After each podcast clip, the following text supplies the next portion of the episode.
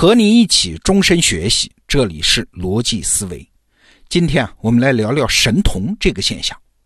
神童啊，身上好像有一个诅咒，就是小时候很聪明，但是长大之后呢，成就反而一般。我们中国人有句话嘛，叫“小时了了，大未必佳”。比如我们小时候都学过一篇课文，叫《伤仲永》，王安石写的。仲永啊，是个小孩子的名字。五岁的时候，别人家孩子还不识字啊，他就会作诗啊，称得上是神童吧。但是后来到了十二三岁，他就明显倒退。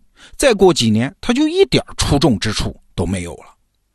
我们小时候上课本的时候，大概意思是说啊，再聪明的孩子也不要骄傲，否则就会后继乏力。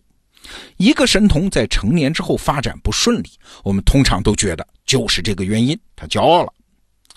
最近呢，我在咱们得到 APP 的每天听本书栏目里面发现了一本书，叫《莫扎特的成败》，作者呢是德国著名的社会学家，叫诺贝特·埃利亚斯。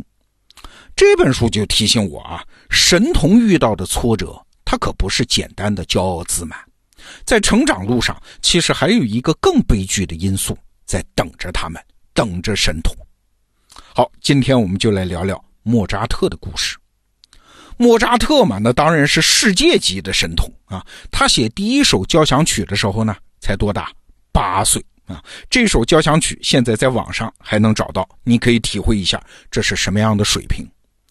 他爸爸呀，原来也是一个宫廷乐师啊，后来这既然儿子这么争气，干脆辞了职，带着小莫扎特在全欧洲的宫廷里面巡演，整个家庭的收入全从小莫扎特那儿来。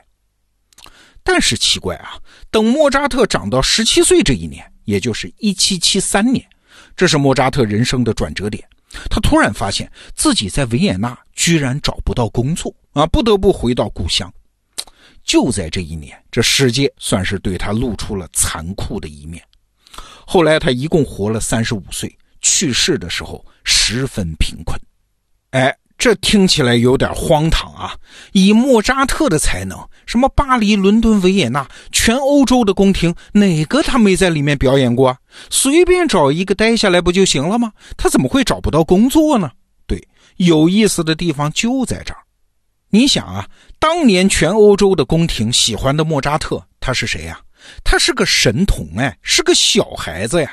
哟，这小孩子这么小就能写一首好音乐啊，长相也萌萌的，哎，谁不喜欢？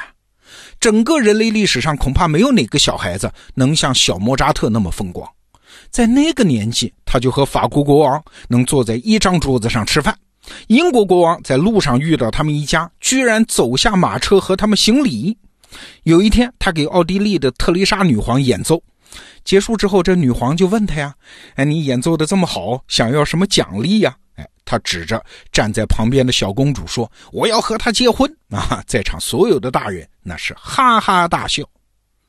请问呢，你要是一个有权有势的人，你遇到这么个小孩，你是不是也会打心底里喜欢啊？然后也会乐于展现自己什么对艺术的爱好、对人才的爱惜、对冒犯的宽容、对金钱的慷慨？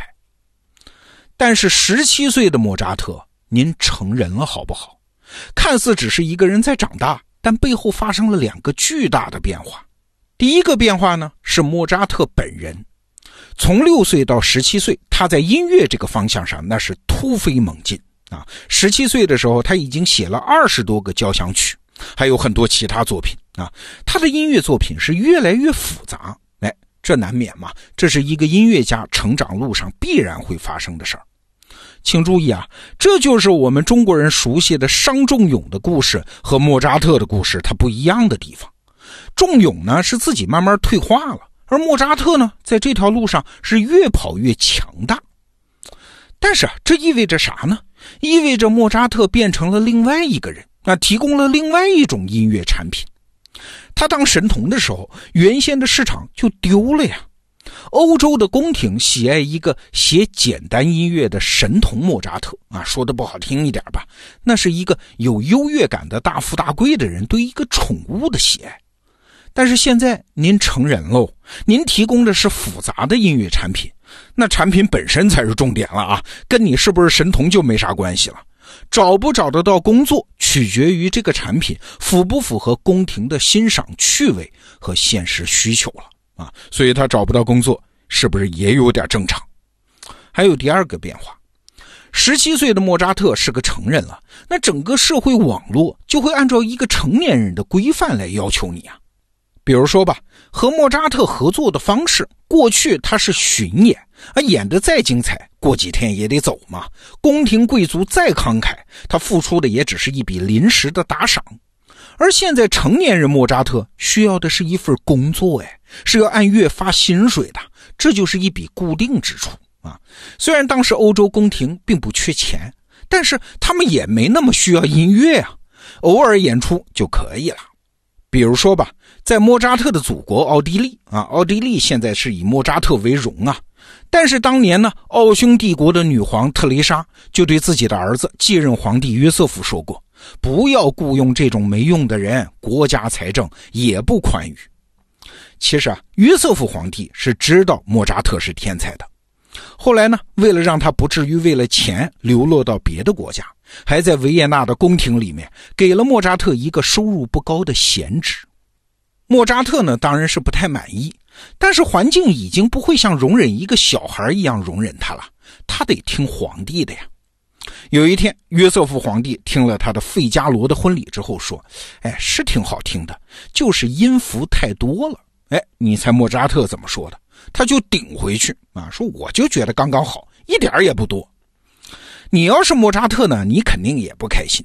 这皇帝又不懂，我才是音乐家，是艺术家呀。他从来没受过这种气，当神童嘛，从来听到的都是鲜花和掌声。但是设身处地的想想，您要是皇帝，你能把职位给他吗？你会给他升职加薪吗？这皇帝也没受过这个气呀。你看，成年人莫扎特他接受不了成年人社会尊卑秩序和社会规范。